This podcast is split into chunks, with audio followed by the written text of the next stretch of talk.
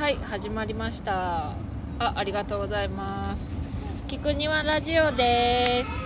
移動祝祭商店街歩く庭という作品の一部として10月9と10の2日間30分おきに10分未満の時報のようなポッドキャストを東池袋中央公園のベンチに座りながら真心込めてお届けしてます。今は10月10日2時 ,2 時じゃない3時天気は晴れ晴て日もちょっと入ってきてますね。うん。でなんか結構子供たちもわーわーわーわー遊んでてえーっと気温は iPhone が言うには25度。湿度は71%です。過ごしやすい 今日一過ごしやすい。今日一過ごしやすい。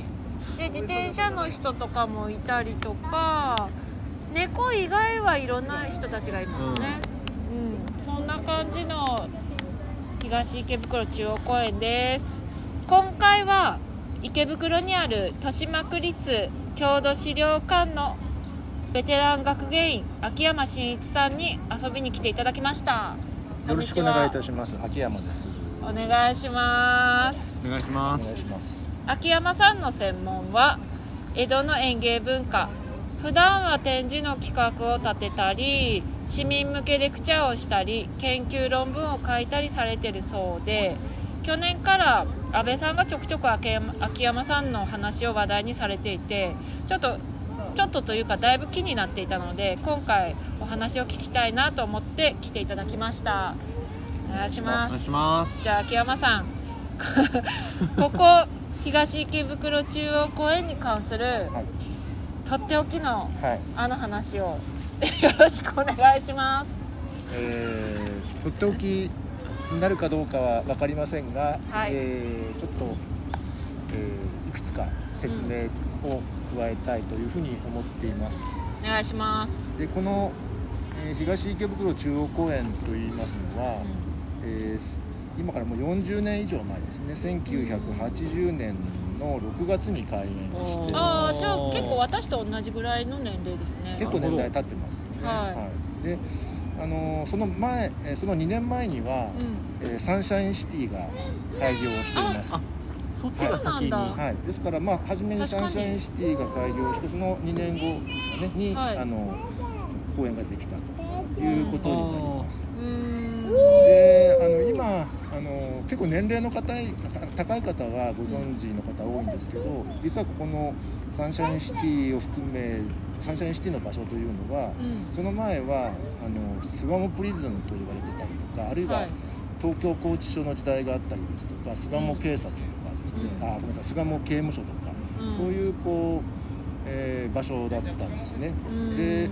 あのー結構戦前期の人たちの話を聞くと、やっぱり巣鴨っていう言葉を聞く地名を聞くと巣鴨プリズンっていうのがうん。真っ先に浮かぶっていうそういう話はよく聞くんですね。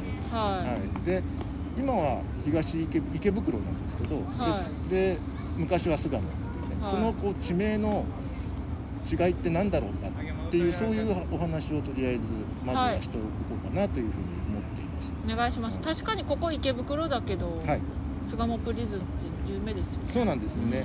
うん。であのもともとですねこの場所、まあ古くはもう江戸時代なんですけども、うん。はあのー巣鴨村っていう村だったんです。うん。はい。うん、で今の方はあの巣鴨って聞くとあの JR の巣鴨駅のそばのはい。地蔵通り商店街のはい。あの元気なおばあちゃんたちがこうたくさんこういるおばあちゃんの原宿と呼ばれているですね、うん。はい。あそこをイメージする方が多いんですけどもちろんはいあそこも巣鴨なんですけれども、はい。今ここにいる場所ももともとは巣鴨うんここですね。も巣鴨村だった、まあ、つまり、はい。巣鴨村の範囲っていうのはかなり大きかった、ん。そういうことに、えーなります。確かに。でで、まあ、そのうん巣鴨村にあに、えーあった、あのー施設だったので、まあ、はい巣鴨刑務所だったり、はい。あのーするわけなんですけども、はであの巣鴨プリズンっていうのがすごい、あのー有名になっちゃってるんですけど実は、はい。巣鴨プリズンっていうその名称はですね正式に使われていたのはは日本が、えー敗戦した1945年ですね。それの11月から、いはい。えー1952年の4月約まあ7年間ぐらいだけがうん。スゴモプリズンだったんですよ、うん。ですからあの結構スゴモプリズンの印象がすごい強くて結構一人歩きしてるような感じが私なんかはするんですけれどもそれだけやっぱりうん。あのー米軍のこう管理下にあった時代のはい。印象っていうのがすごい、はい。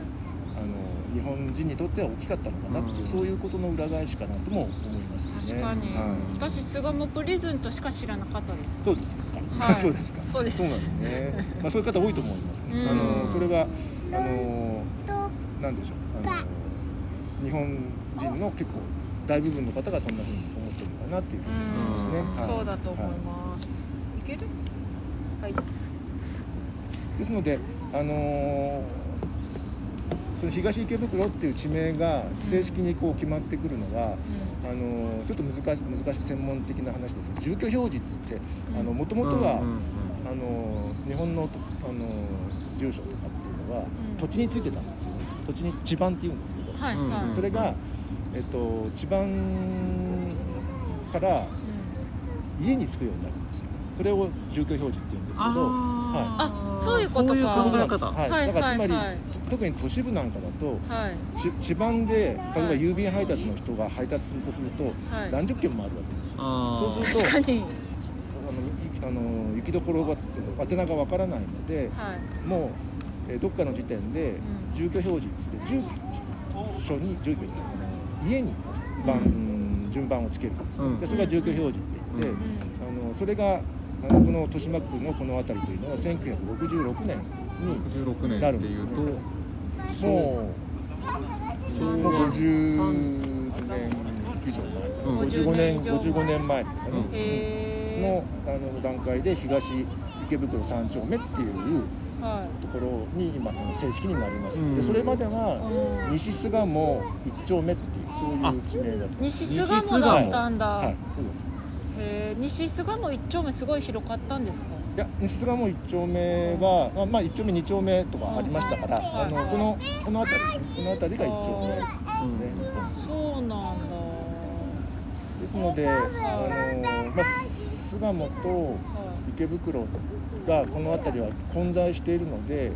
あのなかなかなんでっていうふうに思う方ってうん。結構いらっしゃると思うんですけれども、うん。そういうこう歴史的なあの事実をこう並べてみると比較的あの理解はできるかなっていう、うん。そういう場所なんですよっていうことですよね。なるほど。何かなんか腑に落ちないところが 突然その突然池袋はどうして出てきたんだろうって思った思いますよね、はい。うん。やっぱりあのーちょっと外れちゃうかもしれないけど大塚とか目白なんかも実はそうで、うん。あのー駅名がうん駅ができて、うん。は駅を中心にもうはい特に戦後になってくると地名が生まれてくるんですよ、あうんうんうん。い駅から駅から先なんです。そうなんですだうんです。ので、あのーうんおそらく東池袋っていうことから考えるとやっぱり池袋駅を中心としてはい。東側にあるから東池袋、うん。で南側にあるから南池袋、うん。西池袋うん。そういうことではあのそのなんですか考え方ああのが変わってきちゃう。いそういうことがありますよね。ー。でもその時に池袋がやっぱり突然中心っていうかうん。存在感ある感じで池袋の西とか東ってなるぐらいのなんなんて言うんでしょうなってた時があるってことですか？多分そのうんちょうどそれが住居表示に変わる時期なんですけど、やっぱり住居表示っていうのはその分かりやすさっていうんですか？そのうん。多くの人に分かりやすくしないといけないっていうようなことがありましたからあのおそらくその辺りであの地名が変わっていったのかなっていうふうに思います、えだからあのここは違うんですけど少し駅側に行くとはい駅の辺りっていうのは池袋の駅の辺りは雑司ヶ谷だったんですよ。はいはい。地あー。名地名としてはね。雑司ヶ谷って1丁目から7丁目ぐらいまであって、その7丁目とかいうのはもう西池袋の方に入ってるんですよ。だからそうするとやっぱり分かりにくくなってくるんじゃない雑司ヶ谷だったんですね、はいはい。それは。そうなんですよ。だからそこでこの住居表示をする際にあの住居が分かりやすくすると同時に、はい。あの地名の付け方も分かりやすくしたのかなっていうふうには思います、へーだからそれによって古い地名が消えてしまうっていうそういう反対運動も起こってるんですよ。だからあの新宿区っていうのは意外に古い地名が残っているんですけど、うんうん。それはおそらく地元の人たちがこの地名はすごい古い地名で由緒がある地名だから残してくれっていうようなことで、あの残してあるのかなっていうふうに思いますけど豊島区の場合はその辺は比較的あっさりとはい。新しい地名に変わっちゃった。あそういうことかなと思いますね。なんかその新しい名前になっちゃったところとなっちゃったっていうか、なったところと、はい古いのを引きずりたいパワーみたいなっていうのはあるんですね、どうなんいや そこまではやっぱり何ですかねその決める際に、まあ、どういう決め方をするかということにもよるんですかね。ちゃんとこう住民からの意見をあのなんですか聞いた上ではい。決めようとしたのか、あるいは比較的もうあのまあ区の区側の都合によって決めて、はい。だったのかっていうことにもよるのかもしれませんけど、まあ、唯一豊島区であの昔ながらの地名っぽいのが雑司ヶ谷ですよね。あだと思うんですけどね。なるほどはい、他は比較的文字数も少ないですし、確かに非常に分かりやすいですよね。うんはい、あの今日先ほどあの説明があったけど、あの東長崎と南長崎とかそういうのがありましたけども、あれも西武線を境にして南側だから南長崎うんですよね。うんだからその前はまた違ってたんですよ。あ椎名町信ですね濃っていう時もあったしから、うんだからその辺もだいぶあの変わってきてるのかなと思いますね。でもやっぱりじゃあその住所表示の時に池袋駅っていうのがそれだけの存在感になってたから、うんうん池袋が中心になってるっていう、そういう理解でいいんじゃないでしょうかね。うんはい。池袋ってやっぱポッと出てきてパッと大きくなったっていうなんか今すごい簡単に言うそうそういうことですよねそういう感じですよねなんかポップコーンみたいな感じでパーンみたいなまあであのーそうですね。あのー昔から栄えていたところではそれこそ江戸時代から栄えていたところではないですよね。うんそういうところであの明治時代以降にあのー駅ができたことによって栄えていった。うんっていうそういうふうに考えればいいかなっていうふうに思いますけどね。この間会った時あの駅駅の話ちょっと聞きましたけどそれもしちゃいますか今。え次お願いします それもしそれもれもしちゃってください あのでしたら、はあの引き続きしちゃう、ね。であのじゃあ。ララジオには禁じ手となる地図を持ってきたんですけど、あありがとうございますあの誰も聞いてる方は分かんないかもしれませんが、あのこれもまあ古い話になってしまうんですが、はい。明治18年ですね1885年に、はい。あの日本鉄道品川線っていうのがはい。開通します。でこれはあの、まあ、しな現在の品川駅からはい。赤羽までのまあ経由する比そういう較的まっすぐ上に登ってそうですね。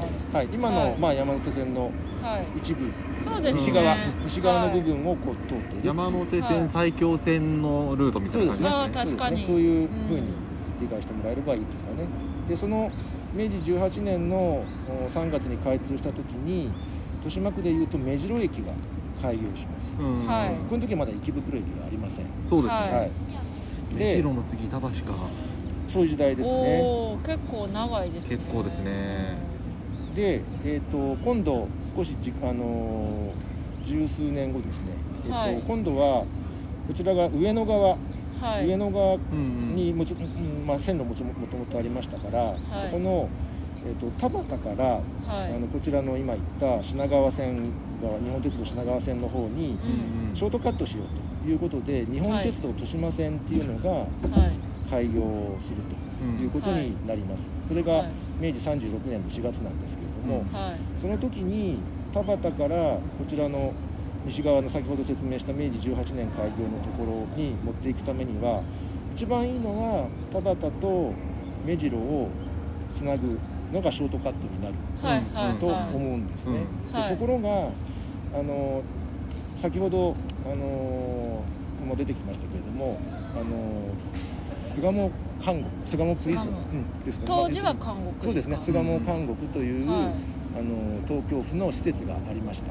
はい。東京府。と当時東京府ですよね、うん。まだね。あそっか。ん。都の前だから東京府になりますけど、東京府の、えー、と施設が、はあのーちょうどですねこの田端と目白をショートカットする際にははい。かするんですよね。かすっちゃう。場所あのーなんあていうの邪魔になっちゃう。鉄道。が邪魔になっちゃうんですよ。うん。はい。なので、あのー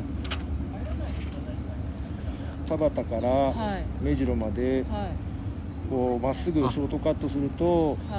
ここでギリギリかするかかすんないかみたいなそういう場所に確かちにょっとだけかするんですね。そうなんですね。そうですね。これ線路作るの確かにこれはちょっとね難しそう。難しいですねなのでなので、まあ、それそれも一つの理由としてなんですけど、うん。あのーそれは巣鴨看護時代は、まあはい。ある意味出来たてですからこれをなんとかするわけにはいかないので、うんはい。だったら線路の経路を変えましょうということで、ここのお巣鴨と大塚の駅の間ではい。ぐにゅっと曲げて、はい。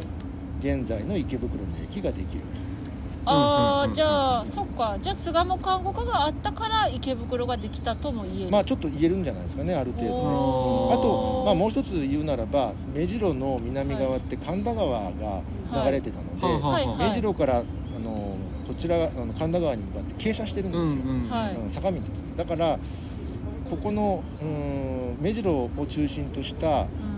大きな大規模開発っていうのは難しいだろうというそういう見通しはすでにあったんですからえー、と平坦な土地である池袋うん。はというのも、のがこう浮上してきたというそういうまあへ大きく分けて2つ、まあ、理由としてはうん。あると言っていいと思うんですけれども、まあ、結構その、えー、と巣鴨監獄が邪魔だったって邪魔っていうかあの施設する側からすると邪魔だったっていうことはい。も大きな理由だったといいうふうに言っていいんじゃないかなというでもこれ確かに巣鴨監獄を避けてそうですね。鉄道ができてますね。まあ、ラジオ聞いてる方もその、うん。今なかなか分かんないかもしれませんけど、はい。その山手線の大塚と池袋の間はいのぐにゃっとした曲がりっていうのをはい。地図で見て後で見ていただければ、はい。あなるほどなっていうふううん。に理解してもらうできるかなというふうには思います。そうですね、うん今だったらその Google マップでサンシャインシティがどこにあるかであそうですね。分かりやすそうですそうですそうねですそうです。うん。まさにそうですね。はうん。いやー面白い。いですので明治三池袋自体は、い。そういった意味では明治36年以降うんはい。にこの辺りが発展していくとうんいうことになりますけれども、あの特にまあ戦後ですよねやはり。あの、うん。戦後、えーとまあこの辺りその空襲で、えー4月13日昭和20年、えー1945年4月13日の空襲ではい。このこの辺りもう焼け野原になるんですけど、はい。そこからまあ復興してはい。いくわけですよね。でうん。そこの過程で、えーとまあ、再開発っていうんですかね都市整備がなされていくんですけれども、うん。えー、と戦後もう10年ぐらい経った段階で、はい。えー、と今の池袋パルコの場所にははい。丸物デパートっていうのができてきますし。丸物ででうん。丸物はい。でもちろんそのその前には、えー、と西武百貨店もありますようんね西武百貨店があって丸物百貨店があって、はい。それで向こう今の山田電機のところにははい。池袋の三越ができます。あへえあ三越あったんだ。あはいはい、で昭和32年ですけどね。うん。丸物と三越は昭和32年にできますからうん。戦後もう12年ぐらいでん。そういうのができてくるからかなり大きなデパートが百貨店がうん。戦後10年ぐらいの間にはい。できてきてうん。で東、えー、と西口側ははあの東横百貨店。いはい。がはい。その後東部に変わりますけれども、はいはい。もうそこにすすでにデパート20年代からデパートがあったと。いうことへでうやって戦後の池袋の、あのーはは30特に30年代40年代のうん。人の多さっていうのかなにぎわいというのはデパートっていうのがすごい、あのー大きいく占めてるのかなっていうふうには思ってますね。なるほど。最近西口出たところの丸いデパートが潰れましたよね。ですね。だからやっぱりくりあのーその前にそれこそ僕ら僕なんかからするとショックだったのは、うん。三越が潰れて山田電機になっちゃったじゃないですか。いつ潰れたんあれもうですか結構でもあれは前ですもん10年ぐらい経ちますかね、うーん。でおそらくそのああたりその前ぐらいから、う要するに人がですね日本人がはい。こう、物を入手する手段っていうのがだんだん変わってきたかほうなと思ってそのネットショッピングとか通はい。販とかね、そういはい。ったものが本当にこう急激に入ってきて、はい。百貨店で物を買うってはいいう、はい。あの暮らしのスタイルがはい。だいぶ変質してきたので、はい。おそらく経営が成り立たなくなったんでうーんやめたのかなっていう、うん。そうそういうふうに考えた方が、ういいと思うんですね。だからそういうこと僕なんか子供の時はあの娯楽が少なかったですからはい。週末になると親と一緒に、えーその首都首都圏というのかなそのはい。ターミナルにあるデパートに出かけて、うん。はい。で上の大衆食堂ではい。あのなんか美味しいものを食べて、うん。でその屋上にある屋上遊園地で遊ぶっていう、あはい。それが一つのスタイルだったうんですけど、それがどんどんどんどん、まあ、60年代以降かな昭和50年代後半ぐらいからですかね、うん。だんだん変わってきてますよね、うん。あのお二人多分違うんじゃないですか。多分 あります？そういう思い出ありますか？えーっと私すっごい田舎なんでデパート行くっていうのがまだ特別だったんですけど。そうだよね。で百貨店行くってことは、はい。お出かけだからちょっといいものはい。着たりとか、そっか。そういううんねあのして行ってたと思うので、うんはあのよそ行き的なそういうあの格好してたと思うんですけどいはい。今だいそん結構高齢な高齢の方って結構そういう方いらっしゃるんですけど、うんあのうん。若者って多分そういう意識って少ないかなっていう感じはします。そうですよね。ね。なんかデパートだから私は家族で行ってたけど安倍さんはもう行かないですよね。家族でデパート。まあちっちゃい頃は行った気はしますけど、よそ行きってことではなかったですね、うん、そうですよね、うん。やっぱりその辺であのライライフスタイルが変わってきたっていうところであのいろんな変化が起きてきたのかなっていうふうに思ってますね。確かに。はい、なんか三越ってすごい象徴的ですね。そうですね。三越が潰れるっていうのは。うん僕はあのいろいろ百貨店僕も池袋長かったから、うん。あのあちこちデパート行きましたけど、やはい。っぱり三越はね店員の方が良かったいいんですよ。あーうんわかる。比べる比べるとねやっぱりはい。店員の方がすごい丁寧、くうん。教育されてるのかな、うんそんな印象があって。で亡くなった時は残念だなっていう。うふうにん思いましたけどね。丸井もこの間なくなってあの、はい。東急ハンズも今月いっぱいとかでおしまいでその向かいのあのでかいゲームセンターもこの間でなんか30年近くの営業してましたよね潰れて。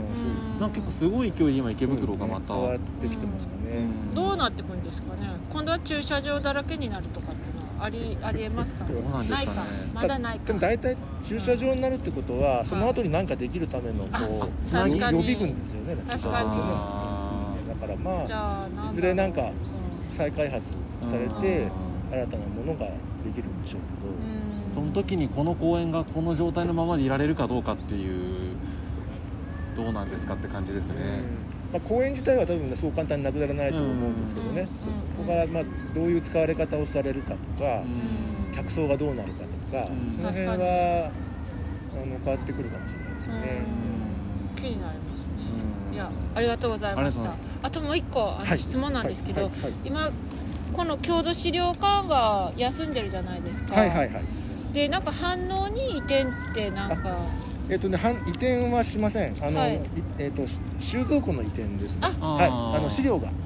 あの今あの大部分の資料っていうのは、はい。あの豊島区の廃校施設にあるんですよ。あの、はい。あの統廃合であの学校として使われていない空き教室に、はい。あの収められているんですけれども、はい。実はそこのあの学校自体があのそれこそ再開発ではい。別の施設に変わっていくんですね、あー。だからその資料を置く場所が、はい。要するに逃げ逃げ場所がなくなっちゃったってことがあったのでもともと飯能に区有地があったものですのでそこに倉庫を建ててはい。で移動するといあーじゃあうことです、はい、ちょうど資料館自体は残りまる。西口のまあ。ま西口にあのあの今の場所にあります。うん。あよかったです、はい。なんか豊島区郷土資料館が反応に行くなって思ってたんで ちょっとどういうことかなって思ったんですそれけどをすると豊島区立の共同資料館でなくなっちゃうので。そうですよね。はいあの資料だけが移よか転してったです。はい。はい。あのですのでまあ我々にとって資料が移転するっていうのはすごい大きなうんことであの、うんなんでもう30年私勤めてますけど初めての経験なわけですよね、はい。なのであのかなり長い間4ヶ月間休館してでその間になんとか資料をはい。無事に移動させて、はい。えー2月の1日からまた再開館というふうにあのなればいいなと思ってます。ありがとうございます。あの楽しみにしてます すいませんなんかまあたくさん聞いていただいちゃって、はいはい。あ聞いた話していただいちゃって。よじゃあよ横道にそれてしまいましたがねいやありがたいです。じゃあそんな感じではい。はい、終わります。現場からは以上です